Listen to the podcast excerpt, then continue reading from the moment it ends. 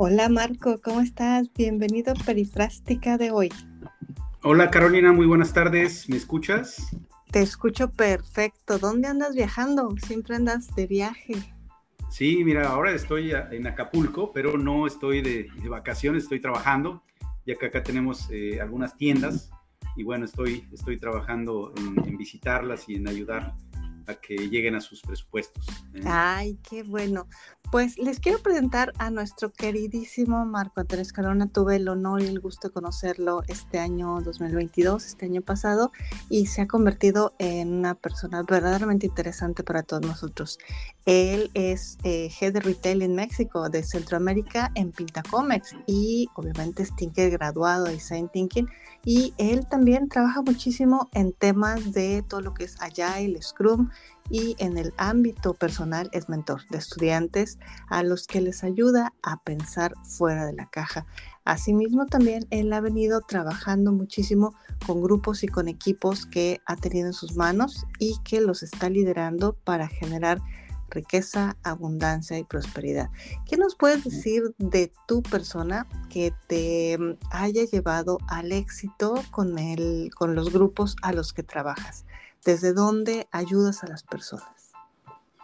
Pues mira, yo, yo te diría eh, que el hecho de que de manera genuina quieras ayudar ya conlleva mucho, ¿no? Es decir, a mí me parece con el simple hecho de tener esa lógica de estirarle la mano a alguien, de por alguien, pues sin duda eh, te sales ganando más tú que la otra persona. Entonces, si genuinamente tú estás pensando en cómo de manera cotidiana, de manera permanente, pues creo que esto eh, nos ayuda a romper esos, esas líneas de, de hacerlo solamente cuando hay eh, las oportunidades, ¿no? E, ese okay. de, de pensamiento. ¡Ah, qué maravilla! Oye, y este modelo de pensamiento de ayudar a otros, em, ¿cómo lo aplicas, por ejemplo, cuando estás al frente de diferentes equipos de personas con diferentes tipos de pensamientos, de ideologías, de formas de ser, de caracteres?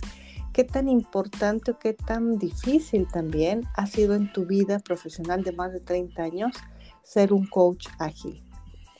Mira, eh, yo creo que lo principal y, y lo que se tiene que definir antes de dar algún paso es el propósito, ¿no? de las partes, además eh, siendo eh, pues algo que se tiene que trabajar en conjunto, ¿no? Pero a mí me parece que si el propósito está bien definido, si la lógica de hacia dónde queremos ir, hacia dónde queremos llevar la organización o hacia dónde queremos este, avanzar está clara y contundentemente eh, abierta, pues ya vamos por buen camino, ¿no? Todo lo demás, insisto, se va aplicando, pero cuando te enfrentas a un equipo tan diverso, pues obviamente lo complicado es eso, ¿no? ¿Qué es lo importante para, por ejemplo, ahora estoy eh, trabajando con un equipo en donde una gran parte está más a favor de la rentabilidad del negocio, que no digo que esté mal, ¿no?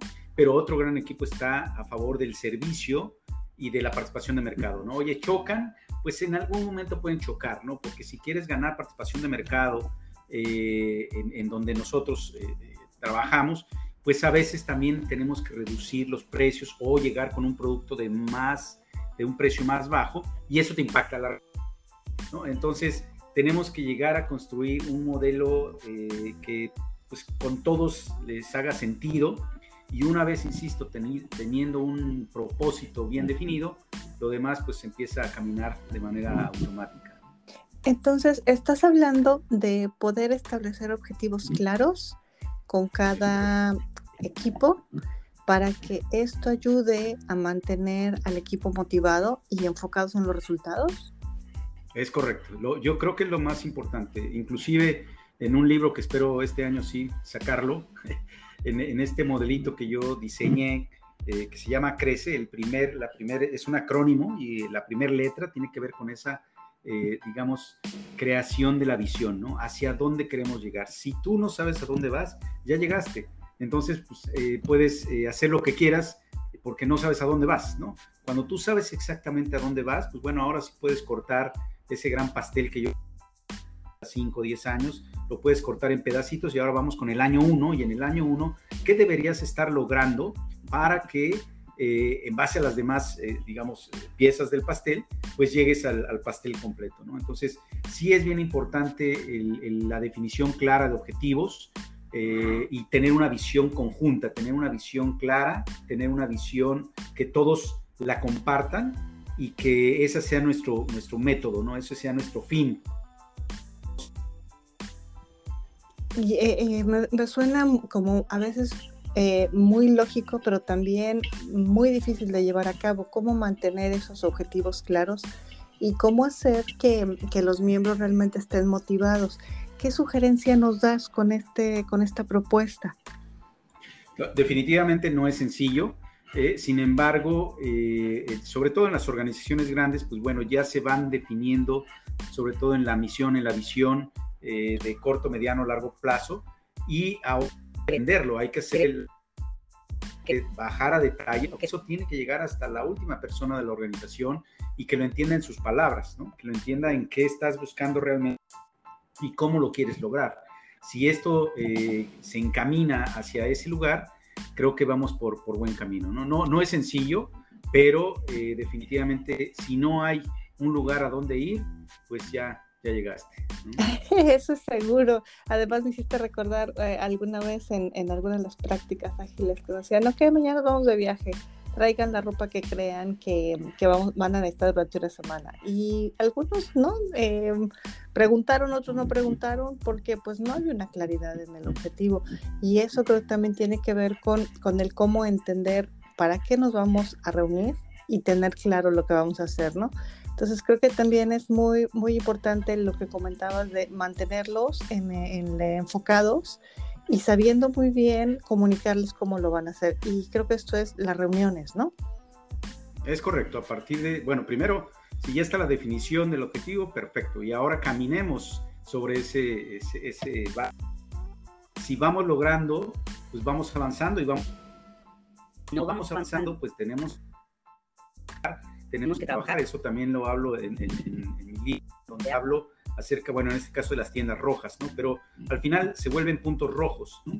Si tú ya sabes a dónde vas a llegar y pones una escalera eh, de cómo vas a ir subiendo cada escalón y el primer escalón no lo logras subir, bueno, de inmediato tienes que hacer algo, de inmediato, no puedes permitir, este, o, no sé, este, rectificar en una forma que te pueda poner en riesgo todo, todo tu plan. Y a eso eh, incluso a que tienes que hacer pruebas rapidísimas, ¿no? En este caso, ahorita yo vengo de una prueba que hicimos en diciembre y todo, imagínate todo diciembre, hacer una prueba, hacer una lluvia de ideas, definir lo que queríamos hacer, ponerla en marcha, pues, pues verificando qué funcionó, qué no funcionó. Oye, ¿todo funcionó? No funcionó todo. Oye, eh, ¿algunas tiendas se salvaron? Sí se salvaron, perfecto. ¿Fue en base a lo que hicimos? Sí, fue en base a lo que hicimos, perfecto pero tenemos que ser más ágiles en tomar las decisiones y en hacer las cosas. Si las cosas van, se van ejecutando y vamos aprendiendo, eso es mucho mejor que seguir haciendo una planeación de largo plazo y luego que cambiarle y luego que tratar de ser perfecto. Yo creo que lo perfecto es el enemigo de, pues, del, avance.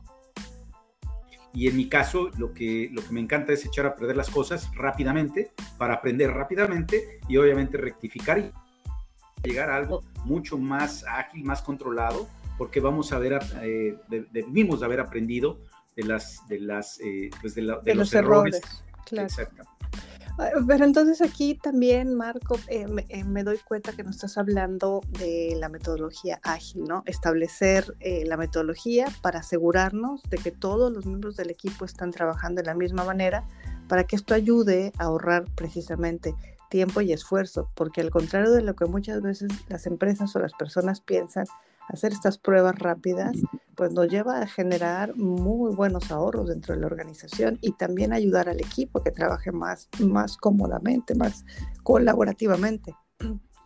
Definitivamente. Eh, el modelo ágil, desde que tuve la oportunidad de escucharlo, porque tú lo, nos lo enseñaste, la verdad es que me rompió la, la cabeza, ¿no? Era eh, yo había vivido muchos procesos, pues obviamente de, organización y nos llamaban al holding, ¿no? Y a ver, vamos a ver cómo lo hacemos.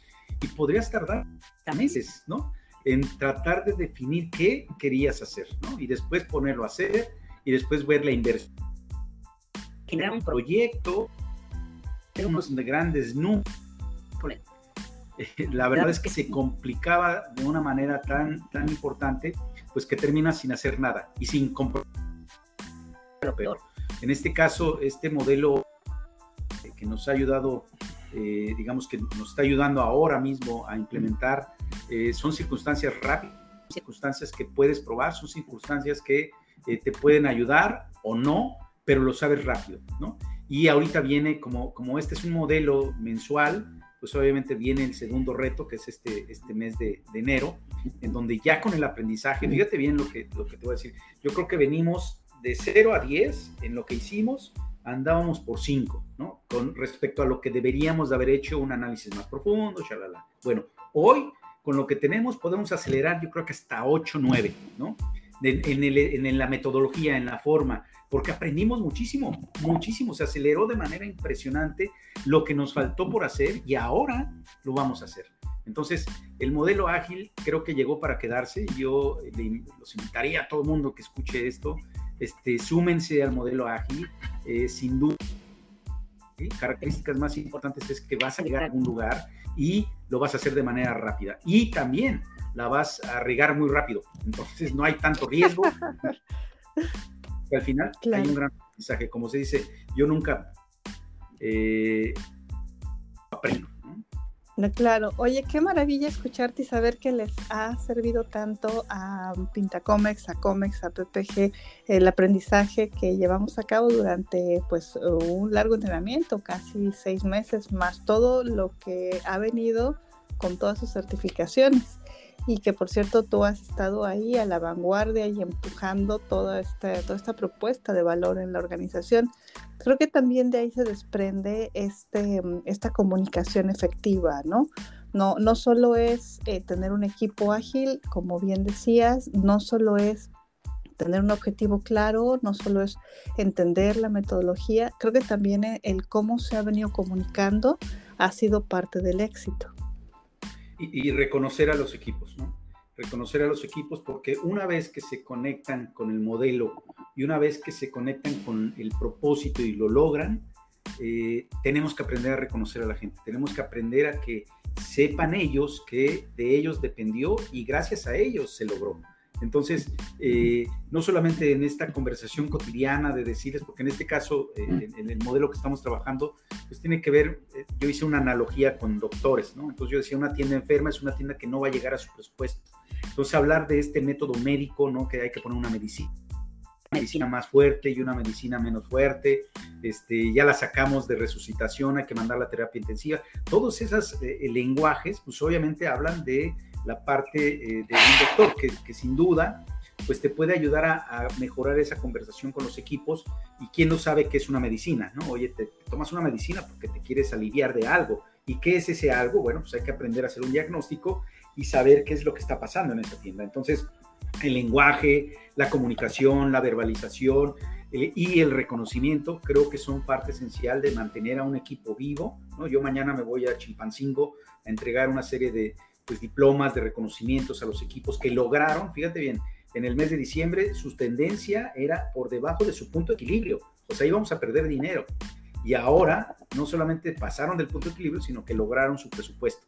Entonces, pues, tengo que ir a decirles gracias porque todo lo que se hizo con las medicinas que implementamos, pues ellos supieron este, valorarlas y llevaron a sus tiendas a, pues a un lugar en donde ellos mismos se dan reconocimiento porque también se generan comisiones y demás, ¿no? Claro. Entonces, el resultado. Exacto. Oye, pero hablaste de algo muy importante. Antes de, decidir qué vamos, qué medicina le vamos a dar al paciente, pues necesitamos saber sus síntomas, ¿no? Sin duda. Y, se me ocurre una, una pregunta eh, para ti, Marco. ¿Cuál era el diagnóstico anterior de este gran paciente, de este paciente COMEX, PPG y ahora Pintacomex? Estás tú al frente en el, en el tema del retail en México. ¿Cuáles, ¿Cuáles eran estos dolores como generales y cuál fue lo mejor de la medicina? Bueno, tengo que decir que eh, esto es como un hospital, ¿no? No, no podemos hablar de una generalidad, es decir, no es una pandemia en donde todas las tiendas tienen el mismo problema, ¿no? O tenía, ¿no? antes de ayer. Exacto, Yo, yo, yo soy, eh, digamos, un, firme creyente de que si tú pones toda una plaza a cierto descuento o cierto producto, es porque de plano toda la plaza está muy mal en sus ventas y seguramente necesitas un, pues una medicina eh, muy potente, ¿no? Yo le llamo pues casi casi unos, este, eh, como si fuera una, una medicina grande, un, cáncer importante, ¿no? Pero lo que nosotros hacemos, y es muy buena pregunta, la vez pasada nos, nos guiamos solamente con tendencias sobre ventas, ¿sale? Y ese fue nuestro indicador para ver en qué tiendas íbamos a trabajar. Ahora estamos incorporando mercado, tipos de productos, el mix de venta, eh, cuál es el producto más vendido, cuál es el producto menos vendido, las características del líder de la tienda, ¿no? Cuántos años tiene eh, en la compañía, si se ha capacitado, su, vamos a, llamar sus características de servicio. Entonces,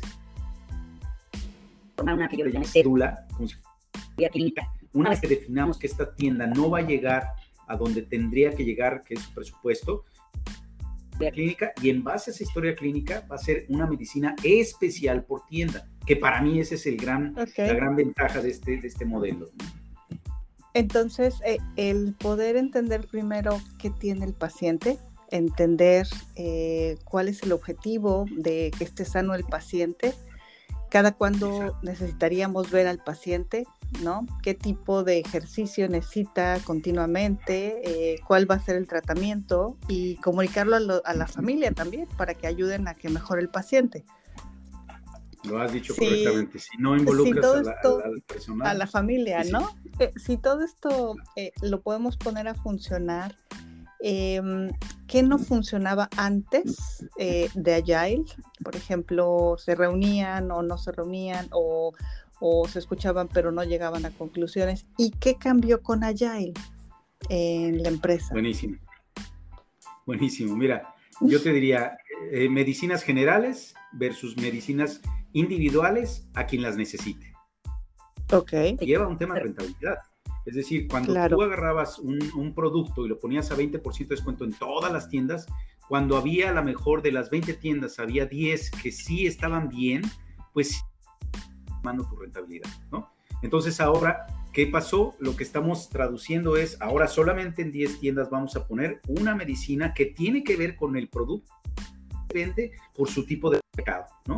A lo mejor estamos hablando de un producto premium, un producto low, un producto medium, en fin, es un análisis mucho más profundo. Sin duda esto nos lleva a trabajar más, ¿no? Pero cuando trabajas más de manera ágil, logras mucho más que seguir pensando en que pones toda la plaza y, bueno, al final te pega en tu rentabilidad. ¿no? Entonces yo te diría, la respuesta es, tenemos una mejor rentabilidad ahora que antes.